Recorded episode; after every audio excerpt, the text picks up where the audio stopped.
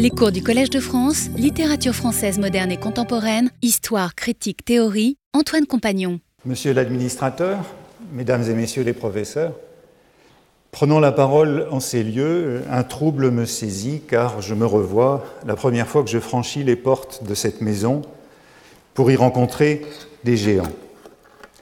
Je venais d'intégrer une école voisine, c'était aux environs de 1970.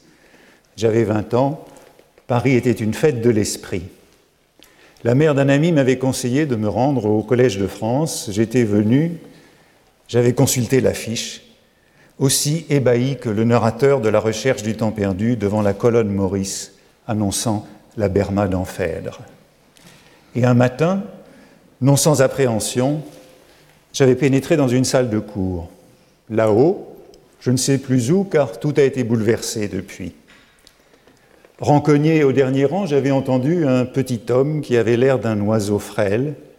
Il expliquait minutieusement, somptueusement un sonnet de Dubélé, comme je n'avais jamais vu faire ni imaginé qu'on pût faire. J'appris bientôt son nom, c'était, invité par Claude Lévi-Strauss, Roman Jacobson, que je venais d'écouter l'immense linguiste et poéticien qui a traversé tout le XXe siècle de Moscou à Prague, puis New York et Harvard. À la différence du narrateur, après Phèdre, cette première fois ne m'avait pas déçu. Suis-je jamais revenu de cette visite? Ne devient-on pas professeur si l'on n'a pas su quitter l'école? Ayant trouvé le chemin du collège, il m'a mené jusqu'ici.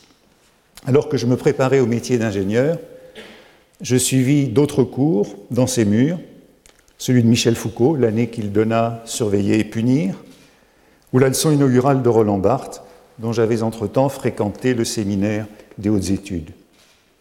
Un camarade me rappelait que nous avions ensemble, au séminaire de Claude Lévi-Strauss, entendu Julia Kristeva, qui devait plus tard diriger ma thèse.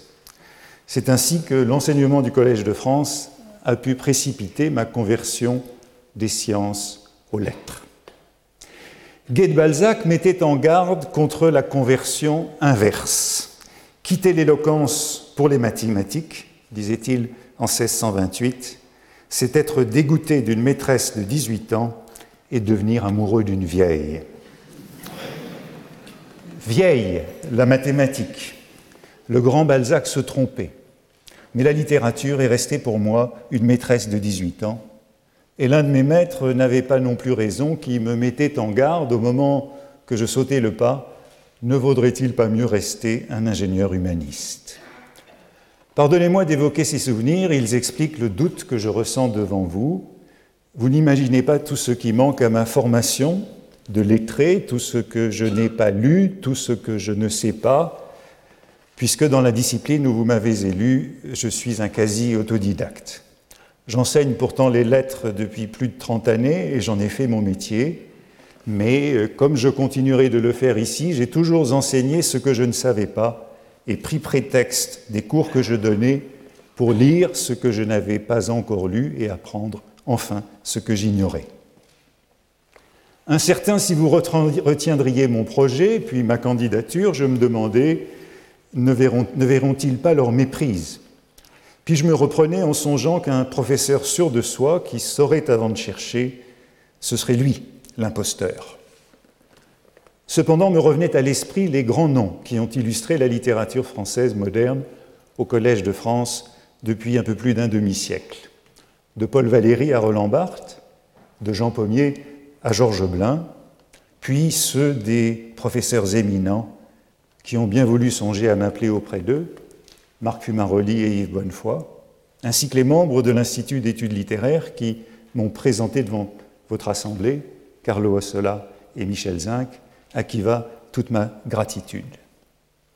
Pour me rasséréner, je me rappelais Émile Deschanel, condisciple de Baudelaire à Louis le Grand et père de Paul, éphémère président de la République. En 1901, il avait 82 ans, heureux temps où il n'y avait pas de retraite, à la fin de son cours au Collège de France, une étudiante russe tenta de l'assassiner et blessa grièvement une amie à qui elle reprochait de l'avoir abandonnée pour le professeur. Ce petit bêta de Deschanel, professeur pour demoiselles, écrivait Baudelaire, de manière prémonitoire en 1866.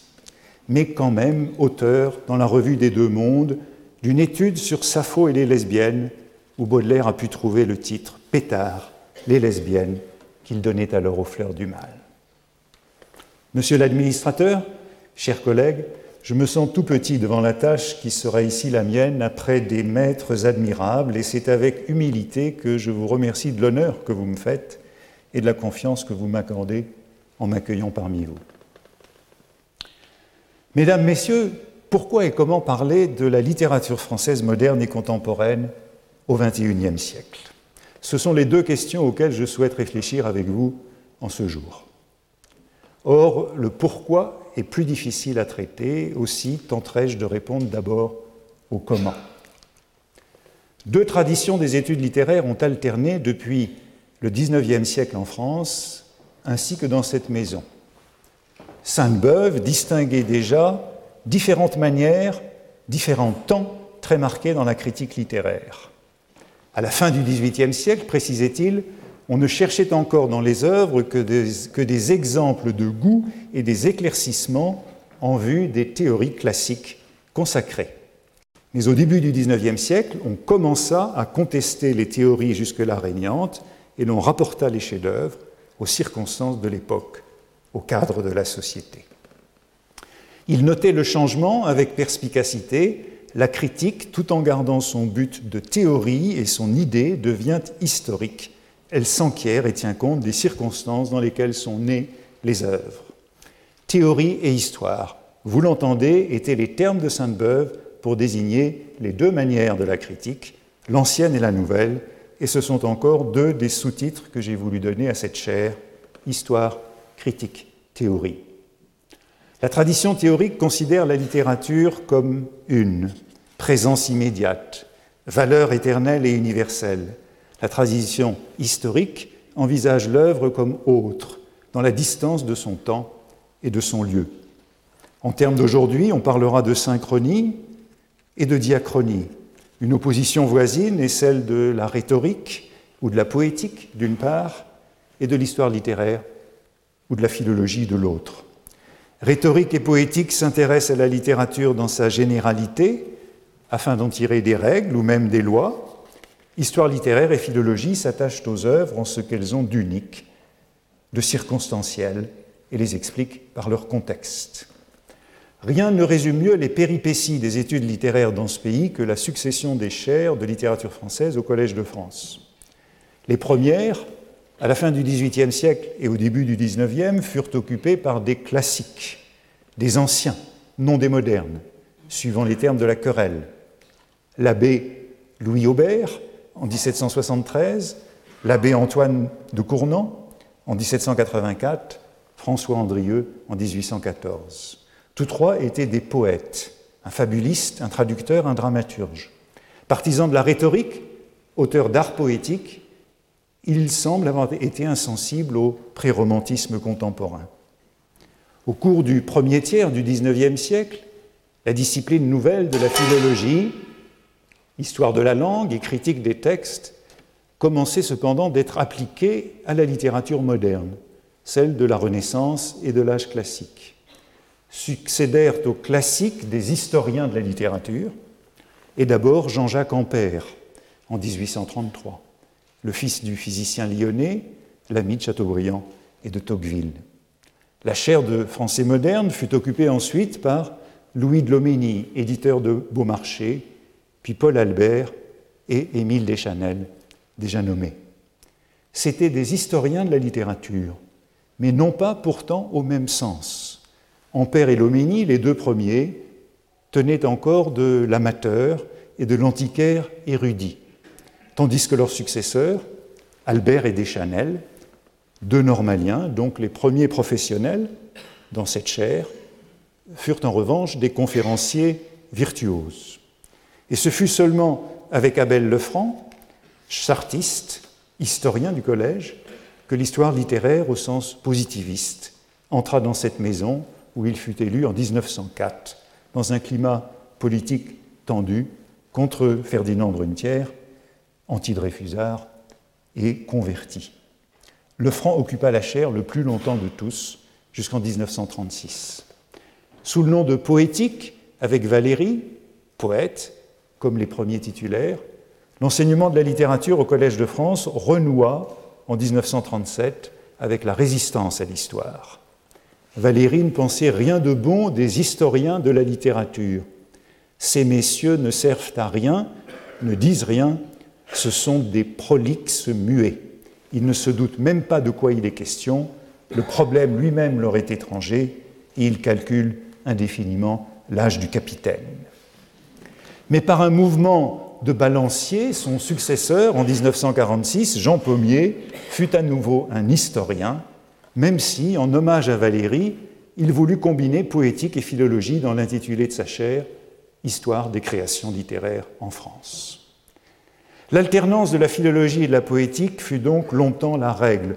On reprochait à l'histoire de n'être qu'une sociologie de l'institution, fermée à la valeur de l'œuvre, au génie de la création. On accusait le formalisme de borner le texte à un jeu abstrait et autonome, à une solution anonyme ou géométrique des probabilités du langage, comme devait l'énoncer ici même Georges Blin. Car il revint à celui-ci de concilier le meilleur des deux traditions. Avec lui, l'étude littéraire eut l'ambition de rejoindre la connaissance disciplinaire des œuvres dans la communauté d'une époque et sous le privilège d'un destin. Suivant la définition écuménique qu'il en donna dans la leçon inaugurale de la chaire Littérature française moderne en 1966. À la fin du XXe siècle, cette vieille dispute de l'histoire et de la théorie, de la philologie et de la rhétorique, variante tardive de la querelle des anciens et des modernes, n'eut enfin plus lieu d'être. Roland Barthes, qui s'était longtemps méfié de l'émotion et de la valeur, revint à elle dans ses cours du Collège de France et dans ses derniers livres. Puis Marc Fumaroli, par le biais de l'histoire de la rhétorique, réconcilia superbement les deux grandes traditions consubstantielles de l'étude littéraire. Sans méconnaître la tension séculaire entre création et histoire, entre texte et contexte, entre auteur et lecteur, à mon tour, je proposerai ici leur réunion, indispensable au bien-être de l'étude littéraire. Peut-être parce que je suis venu à celle-ci avec innocence et par des chemins insolites, j'ai toujours résisté à ces dilemmes imposés et refusé les exclusions mutuelles qui semblaient fatales à la plupart de mes contemporains. L'étude littéraire doit et peut réparer la cassure de la forme et du sens, l'inimitié factice de la poétique et des humanités. Théorie et histoire seront donc mes manières, mais non plus au sens où Sainte-Beuve les concevait, c'est-à-dire comme deux âges, classique et romantique, universaliste et relativiste, de la critique. Théorie ne voudra dire ni doctrine ni système, mais attention aux notions élémentaires de la discipline, élucidation des préjugés de toute recherche, ou encore perplexité méthodologique. Et histoire signifiera moins chronologie ou tableau de la littérature que préoccupation du contexte, souci de l'autre et donc prudence déontologique. Quant au titre littérature moderne et contemporaine, il prescrit certes des repères temporels, de la Renaissance au XXe siècle, de Montaigne à Proust. Mais il signale surtout une énigme qui mérite depuis longtemps, à savoir la contradiction qui oppose et unit pour jamais la littérature et la modernité, telle l'étreinte des amants maudits dans le sonnet Duellum de Baudelaire. Car je voudrais que mon enseignement soit en prise sur la littérature et sa situation aujourd'hui. La théorie et l'histoire seront ses façons, mais la critique sera sa raison d'être. Albert Thibaudet évoque quelque part le merveilleux escalier du château de Chambord avec sa double révolution, pour figurer la complicité de l'histoire et de la critique. L'histoire qui rapporte le texte à ses origines et la critique qui le tire vers nous. Ici, il nous faudra imaginer une triple hélice car les trois fils de la théorie de l'histoire et de la critique, c'est-à-dire le jugement, l'évaluation, demeurent essentiels pour nouer l'étude littéraire ou pour renouer avec elle dans la plénitude de son sens. Pour moi, après le temps de la théorie et celui de l'histoire, le moment de la critique est venu. Les noces de la littérature et de la modernité, disais-je, n'ont jamais cessé d'être batailleuses. Ce constat me ramène à la première et vraie question que je voudrais débattre avec vous aujourd'hui. Après comment, pourquoi parler, parler encore de la littérature française moderne et contemporaine en notre début du XXIe siècle. Quelle valeur la littérature peut-elle créer et transmettre dans le monde actuel? Quelle place doit être la sienne dans l'espace public? Est-elle profitable dans la vie? Pourquoi défendre sa présence à l'école? Une réflexion franche sur les usages et le pouvoir de la littérature me semble urgente à mener.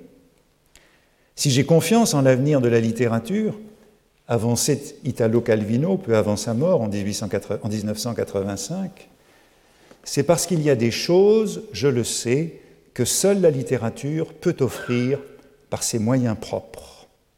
Puis-je reprendre à mon compte ce credo en inaugurant mon cours? Y a-t-il vraiment encore des choses que seule la littérature puisse nous apporter? La littérature est-elle indispensable ou bien est-elle remplaçable? Or, le paysage s'est modifié profondément depuis 20 ans. Calvino parlait encore comme Proust dans le temps retrouvé. La vraie vie, la vie enfin découverte et éclaircie, la seule vie par conséquent réellement vécue, c'est la littérature.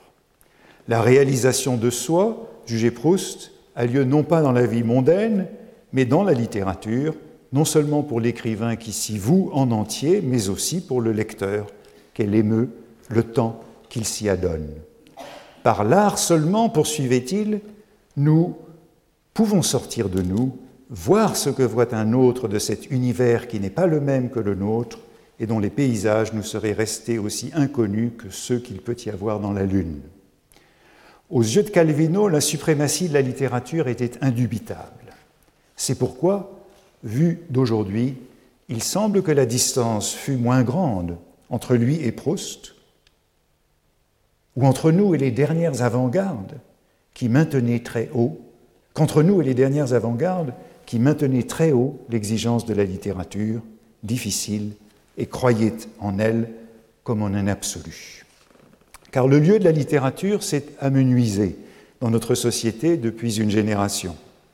À l'école, où les textes documentaires mordent sur elle, ou même l'ont déjà dévorée, dans la presse, où les pages littéraires s'étiolent et qui traversent elles-mêmes une crise, durant les loisirs, où l'accélération numérique morcelle le temps disponible pour les livres.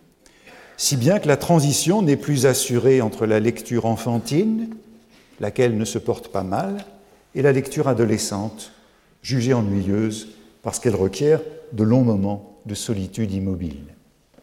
Du point de vue savant, la philologie faisait l'hypothèse, depuis le début du XIXe siècle, de l'unité constitutive d'une langue, d'une littérature et d'une culture, ensemble organique identifié à l'esprit d'une nation, et ensemble dont la littérature, entre les racines linguistiques et les frondaisons culturelles, fournissait le noble tronc. D'où l'éminence prolongée de l'étude littéraire, voie royale vers la compréhension d'une culture dans son intégralité.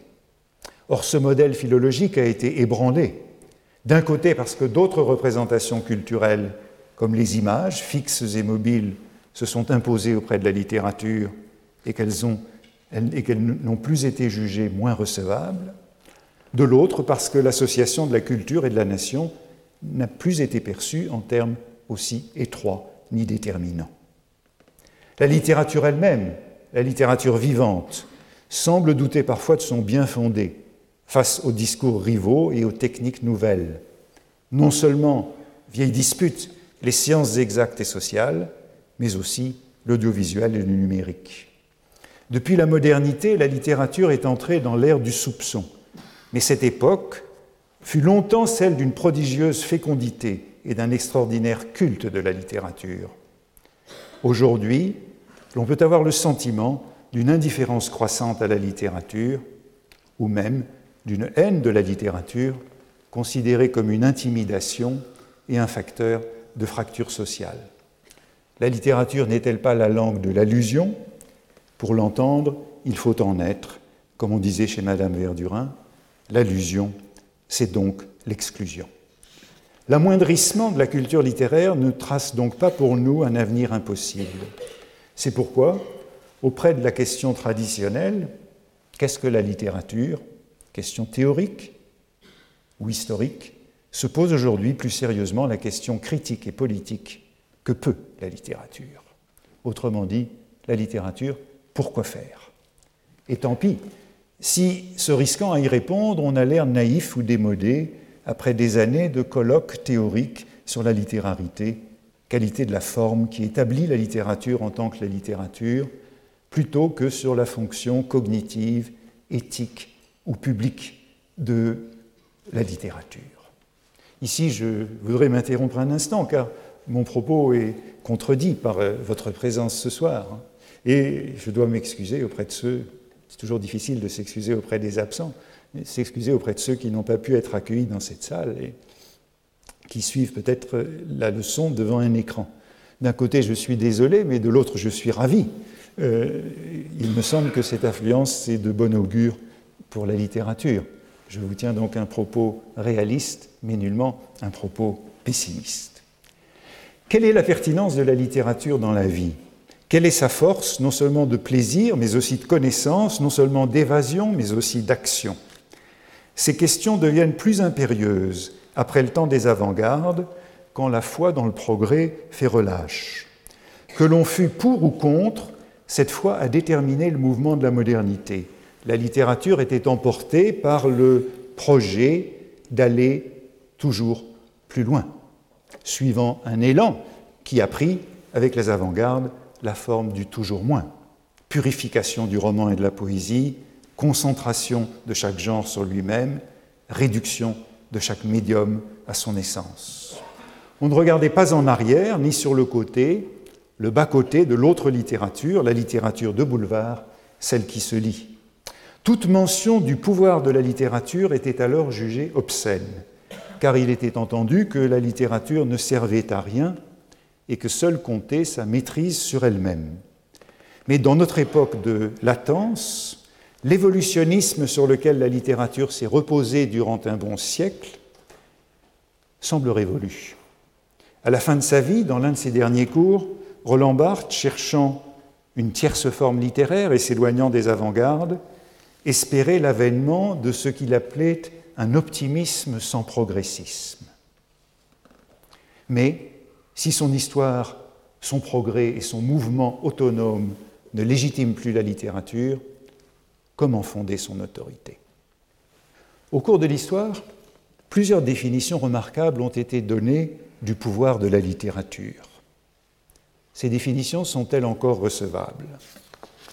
Nous lisons parce que même si lire n'est pas indispensable pour vivre, la vie est plus aisée, plus claire, plus ample pour ceux qui lisent que pour ceux qui ne lisent pas.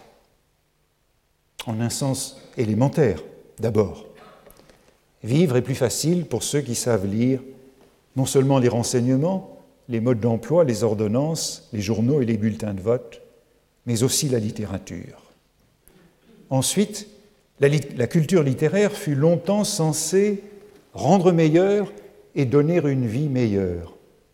Francis Bacon l'exprima excellemment. La lecture rend un homme complet, la conversation rend un homme exercé et l'écriture rend un homme exact.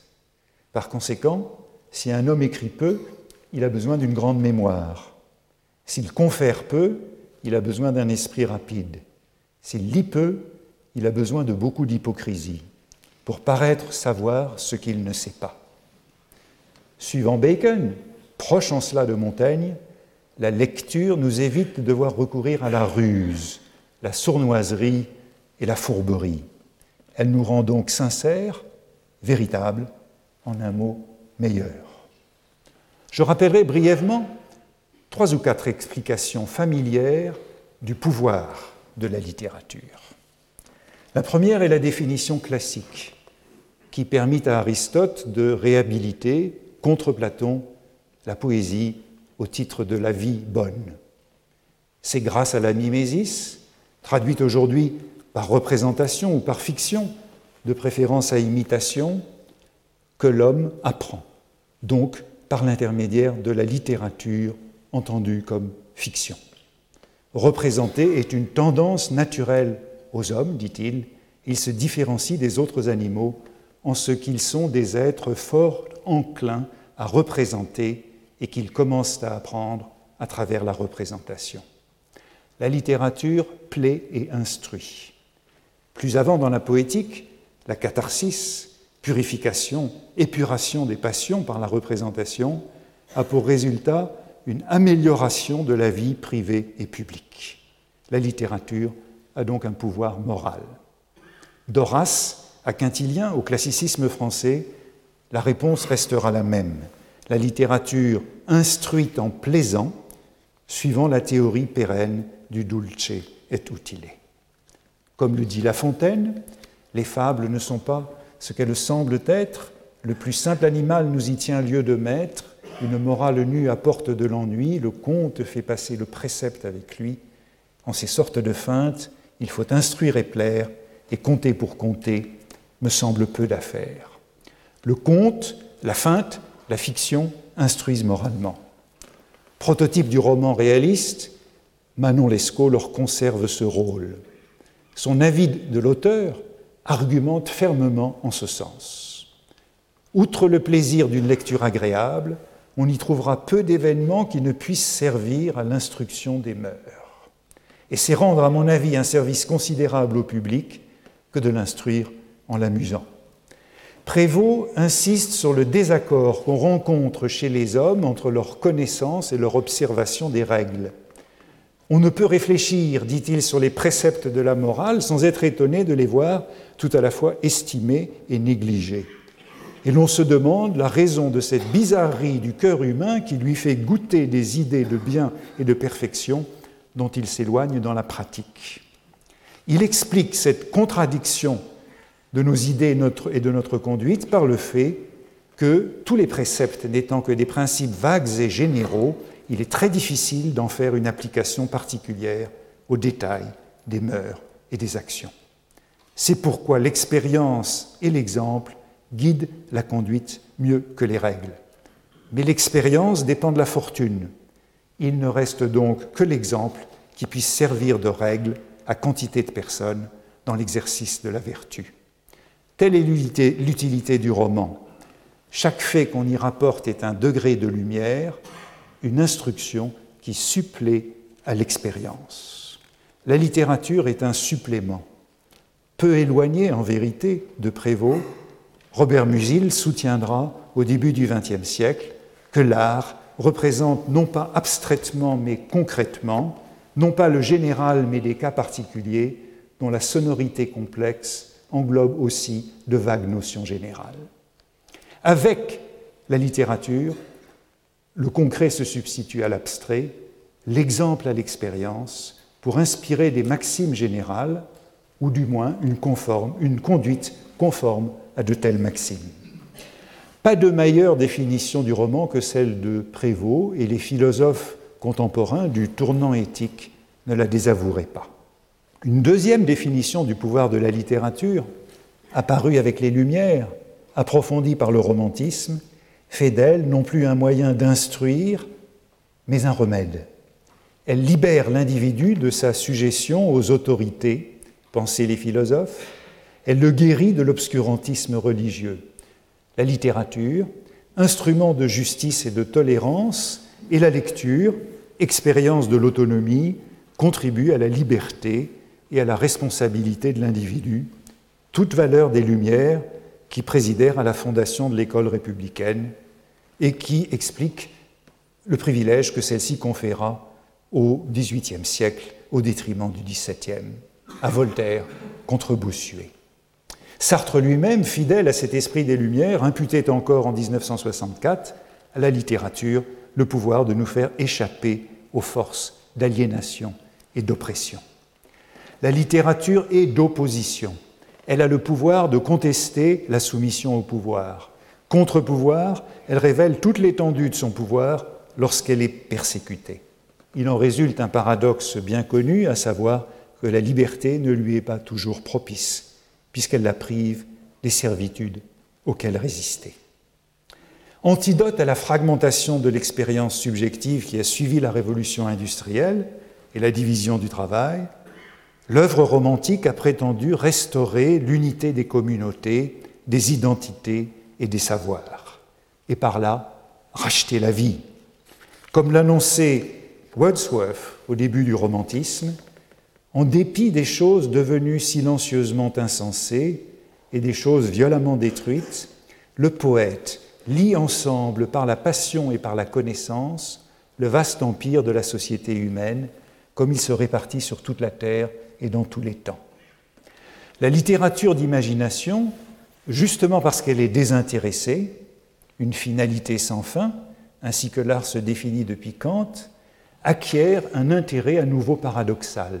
Si elle seule peut tenir lieu de lien social, c'est en effet au nom de sa gratuité ou de sa largesse dans un monde utilitaire caractérisé par les spécialisations productives. L'harmonie de l'univers est restaurée par la littérature, car sa propre unité est attestée par la complétude de sa forme, typiquement celle du poème lyrique. Et dans la lecture, la conscience trouve un accord pleinement vécu avec le monde. Ainsi, la littérature, à la fois symptôme et solution du malaise dans la civilisation, dote-t-elle l'homme moderne d'une vision qui porte au-delà des restrictions de la, vie, de la vie journalière. Mais tout remède peut empoisonner. Soit-il guéri, soit-il intoxique, soit encore il guérit en intoxiquant. Tel le remède dans le mal, suivant le beau titre de Jean Starobinski. On se rend malade de littérature, comme Madame Bovary. La littérature affranchie de la religion, mais elle devient un opium, c'est-à-dire une religion de substitution suivant la vision marxiste de l'idéologie. Telle est l'ambivalence de tout supplément. On s'est donc rebellé contre la récupération de la littérature, l'embrigadement des écrivains au service de la nation. Mais comme cette résistance confirmait le désintéressement de la littérature, elle accroissait paradoxalement sa vertu et renforcer finalement la confiance que la société a longtemps pu placer en sa capacité thérapeutique. Suivant une troisième version du pouvoir de la littérature, celle-ci corrige les défauts du langage. La littérature parle à tout le monde, elle recourt à la langue commune, mais elle fait de celle-ci une langue propre, poétique ou littéraire. Depuis Mallarmé et Bergson, la poésie se conçoit comme un remède mais non plus aux maux de la société, plus essentiellement, cette fois, à l'inadéquation du langage. Donner un sens plus pur aux mots de la tribu, telle sera l'ambition de la poésie. Elle compensera l'insuffisance du langage et de ses catégories discrètes, car elle est seule en mesure d'exprimer le continu, l'élan, la durée, c'est-à-dire de suggérer la vie, les définitions classiques et romantiques du pouvoir de la littérature n'ont plus cours. Instruire en plaisant, atténuer la fragmentation de l'expérience, mais un projet moderne faisant de la littérature une philosophie, voire la philosophie, c'est-à-dire le dépassement du langage ordinaire. Bergson construisit ainsi son œuvre sur le procès du langage, dont il jugeait les catégories inaptes à démêler le réel avec la subtilité requise, mais la poésie le sauvait du pessimisme. Si l'intelligence conceptuelle est impuissante à épouser la vie, la littérature, elle, par l'intuition, sait rendre le mouvement. Le philosophe énonce cette conviction en 1911. Il y a depuis des siècles des hommes dont la fonction est justement de voir et de nous faire voir ce que nous n'apercevons pas naturellement. Ce sont les artistes. Le poète et le romancier nous divulguent ce qui était en nous, mais que nous ignorions parce que les mots manquaient. Phénomène que Bergson décrit à l'aide d'une comparaison qui rappelle en effet Proust. Au fur et à mesure qu'il nous parle, des nuances d'émotion et de pensée nous apparaissent qui pouvaient être représentées en nous depuis longtemps, mais qui demeuraient invisibles, telles l'image photographique qui n'a pas encore été plongée dans le bain où elle se révélera. Son pouvoir moderne fait de la littérature un antidote à la philosophie, un contre-système ou une contre-philosophie. Supérieure à la philosophie, elle en prend le relais et la relance. Tout Proust est là. Chaque jour, j'attache moins de prix à l'intelligence, énonçait-il au départ de la recherche. Chez les écrivains les plus exigeants du XXe siècle, le dessein de racheter la philosophie par la littérature a longtemps prévalu. Après qu'elle eut rejeté le langage immédiat dont les surréalistes, par un reste de romantisme, poursuivaient le leur, l'œuvre d'Yves Bonnefoy, comme l'établit son anti-Platon, s'est fondée sur cette haine du langage conceptuel. L'antiplatonisme visant à déjouer tout système philosophique pour vouer la poésie à la quête de la présence authentique. Les avant-gardes théoriques de la fin du XXe siècle elles-mêmes, malgré qu'elles en eussent, n'ont pas su renoncer au pouvoir qu'aurait la littérature d'excéder les contraintes de la langue et les limites de la philosophie. Michel Foucault ne traite ainsi jamais la littérature comme un dispositif de pouvoir au même titre que les autres discours. Éludant leur régime général, elle reste une référence privilégiée, située au-delà de la philosophie, libre des déterminations auxquelles les autres discours sont assujettis, pure car excessive.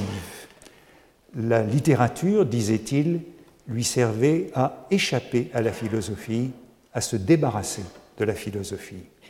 Foucault montrait que tous les discours n'étaient que de la littérature, mais puisque seule celle-ci assumait son statut par une sorte d'ironie poétique, elle surmontait les autres discours et conservait sa hauteur. Quant à Roland Barthes, qui qualifia ici même la langue de fasciste, car le fascisme ce n'est pas d'empêcher de dire, c'est d'obliger à dire, il ajoutait aussitôt, ce dont on s'est moins souvenu, que la littérature trichant avec la langue, trichant la langue, seule sauver la langue du pouvoir et de la servilité. Cette tricherie salutaire, disait-il, toujours le salut, cette esquive, ce leurre magnifique qui permet d'entendre la langue hors pouvoir, je l'appelle pour ma part littérature. J'ai vite traversé ces trois pouvoirs de la littérature, plaquer et docere, réunifier l'expérience du monde, réparer la langue. On en a parfois mésusé ou abusé, et la littérature n'a pas toujours servi de juste cause. C'est pourquoi, depuis Baudelaire et Flaubert, tant d'écrivains ont tenté de récuser tout pouvoir de la littérature autre que sur elle-même. À vrai dire, en art, il n'y a pas de problème dont l'œuvre d'art ne soit la suffisante solution, soutenait Gide en 1902, prônant un retour à la littérature qui définira l'esprit de la NRF. Une même foi devait animer les mystiques de l'écriture qui, après la libération et contre l'engagement, firent le choix radical de l'impouvoir, du dépouvoir ou du hors-pouvoir, comme désaveu de toute application sociale ou morale, de toute valeur d'usage de la littérature et comme affirmation de sa neutralité absolue. Vous aurez reconnu l'attitude de Maurice Blanchot, dont Foucault et Barthes ne se tenaient point trop éloignés, mais nous venons de l'observer sans soutenir jusqu'au bout sa rigueur nihiliste. La littérature ne permet pas de marcher, mais elle permet de respirer, concédait Barthes. Il dénonçait par là toute compromission instrumentale de la littérature. Il condamnait tous les emplois de supplétifs pédagogique, idéologique ou même linguistique, auxquelles elle s'était successivement prêtée, mais non sans lui reconnaître encore une vertu pectorale. Le refus de tout pouvoir de la littérature, autre que la respiration, a pu motiver la notion dégradée de la lecture comme simple plaisir ludique qui s'est répandu à l'école de la fin du siècle. Mais surtout, faisant du moindre usage de la littérature une trahison de son être, cela commandait que l'on enseignât désormais non plus à se confier à elle, mais à s'en méfier comme d'un piège. Plus gravement, on le sait, Théodore Adorno et Blanchot contestèrent qu'il fût possible de composer encore un poème ou d'écrire un récit après Auschwitz. Ils jugeaient la littérature vaine ou même coupable qui n'avait pas empêché l'inhumain.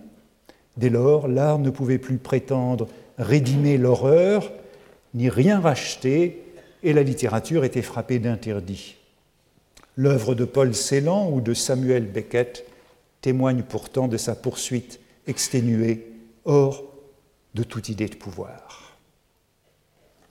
Mais que dire aujourd'hui des trois pouvoirs positifs de la littérature, classique, romantique et moderne, ainsi que de son quatrième pouvoir, celui de l'impouvoir souverain?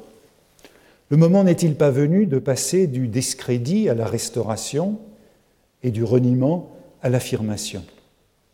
Mais peut-on réparer ce qui avait pour office de réparer? La littérature du XXe siècle a mis en scène sa mort dans un long suicide fastueux, car si l'on désirait s'abolir, c'était que l'on existait toujours trop. On ambitionnait l'impouvoir parce que la toute-puissance de la littérature restait dans le fond indubitable.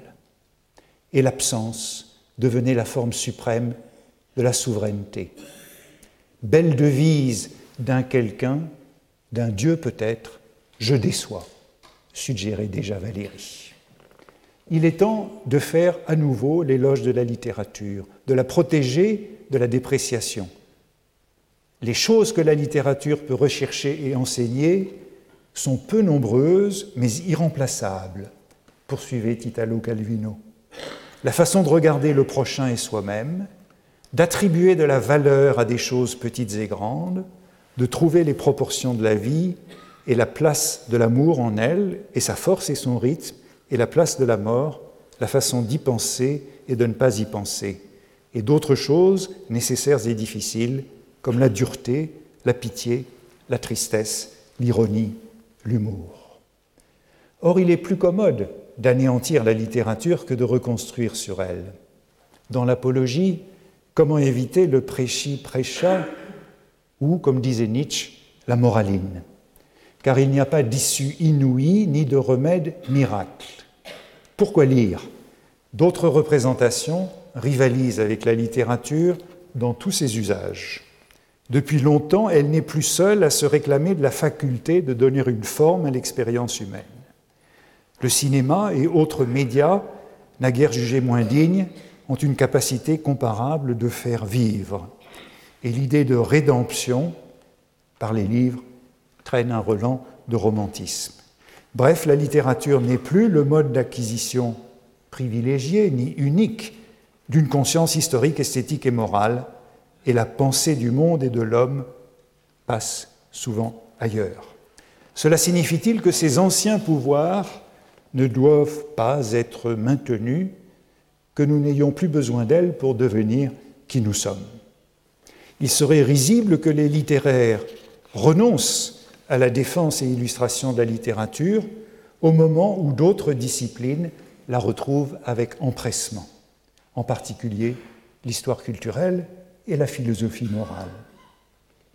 Proche de l'histoire des mentalités, celle-là, l'histoire culturelle, s'attache aux représentations collectives propres à une société et elle explore désormais, sinon les œuvres littéraires dans leur singularité et leur valeur, du moins leur transmission par le livre et la lecture, les éditeurs et les revues, ou encore la mémoire des idées.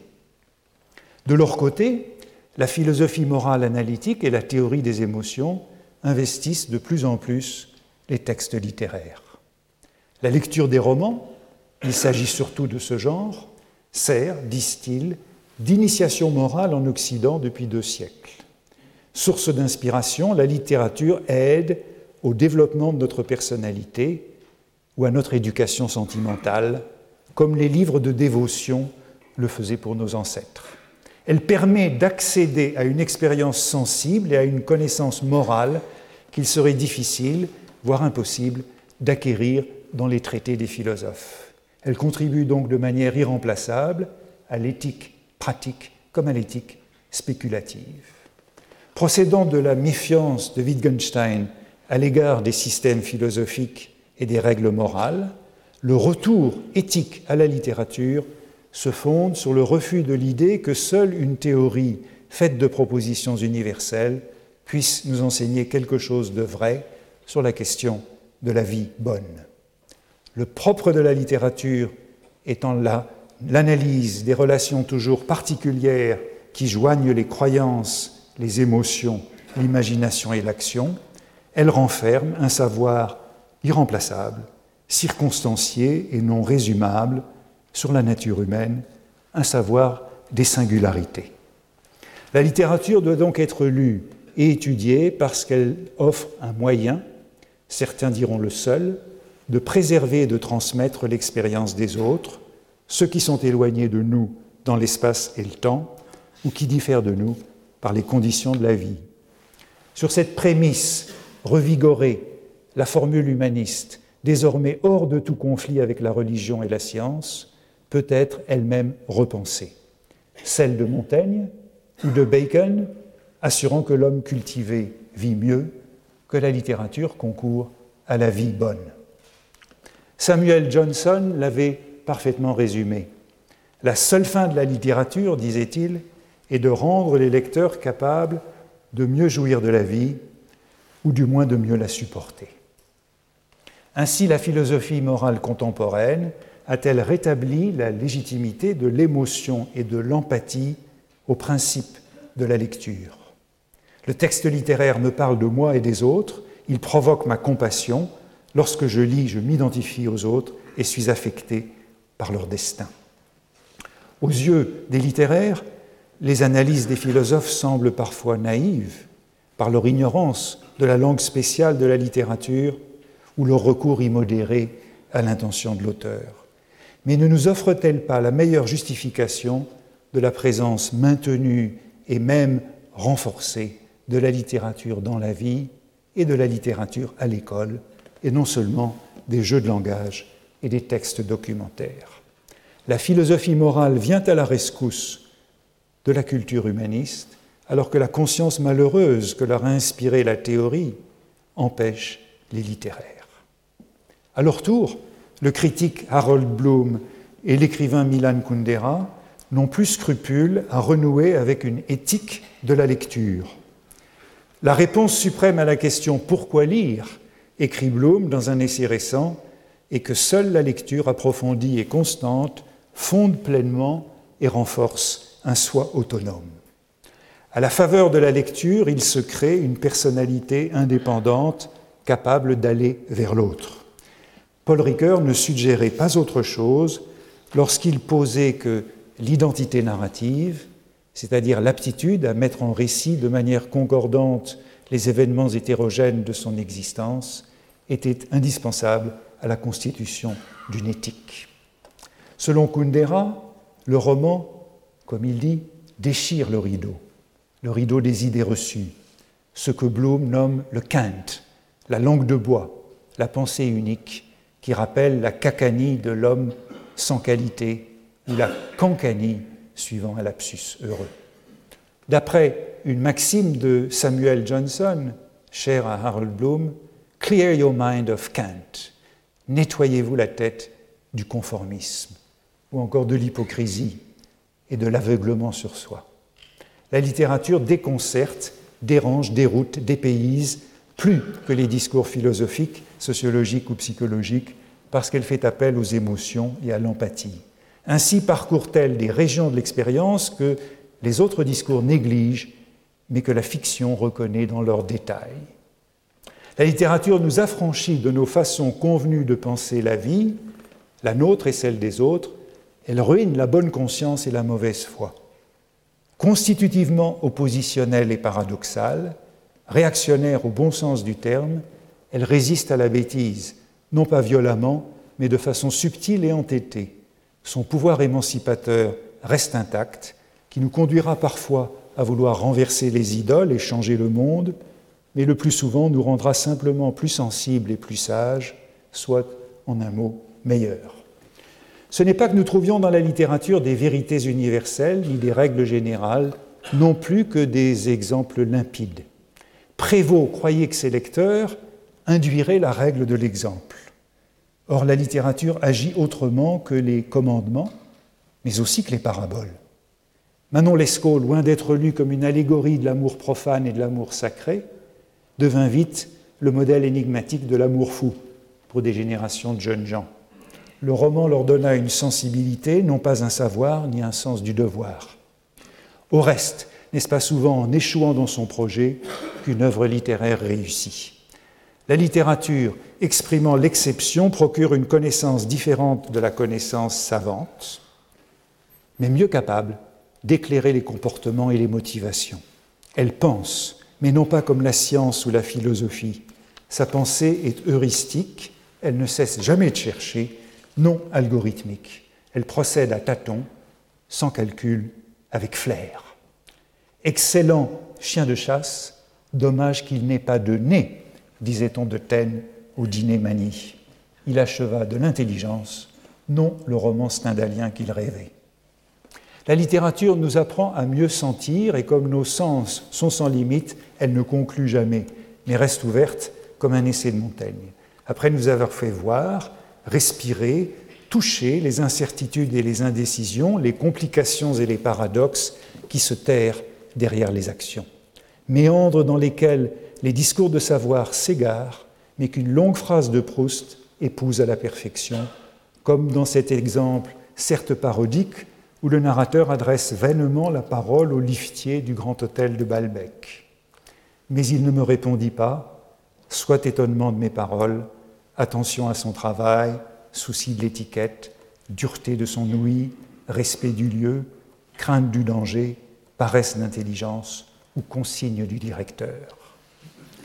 Même lorsque le roman moderne, chez Proust ou chez Musil, annexe l'essai et que les situations sont raisonnées autant qu'elles sont racontées, il n'illustre pas un système, mais invente une réflexion indissociable de la fiction visant moins à, à énoncer des vérités qu'à introduire dans nos certitudes le doute, l'ambiguïté et l'interrogation.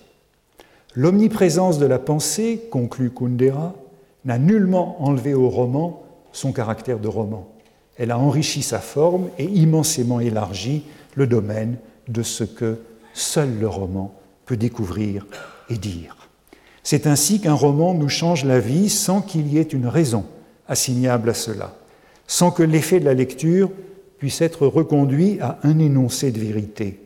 Ce n'est pas telle phrase de Proust qui m'a fait devenir qui je suis, mais toute la lecture de la recherche, après celle du rouge et le noir et de crime et châtiment, parce que la recherche a refondu tous les livres que j'avais lus jusque-là.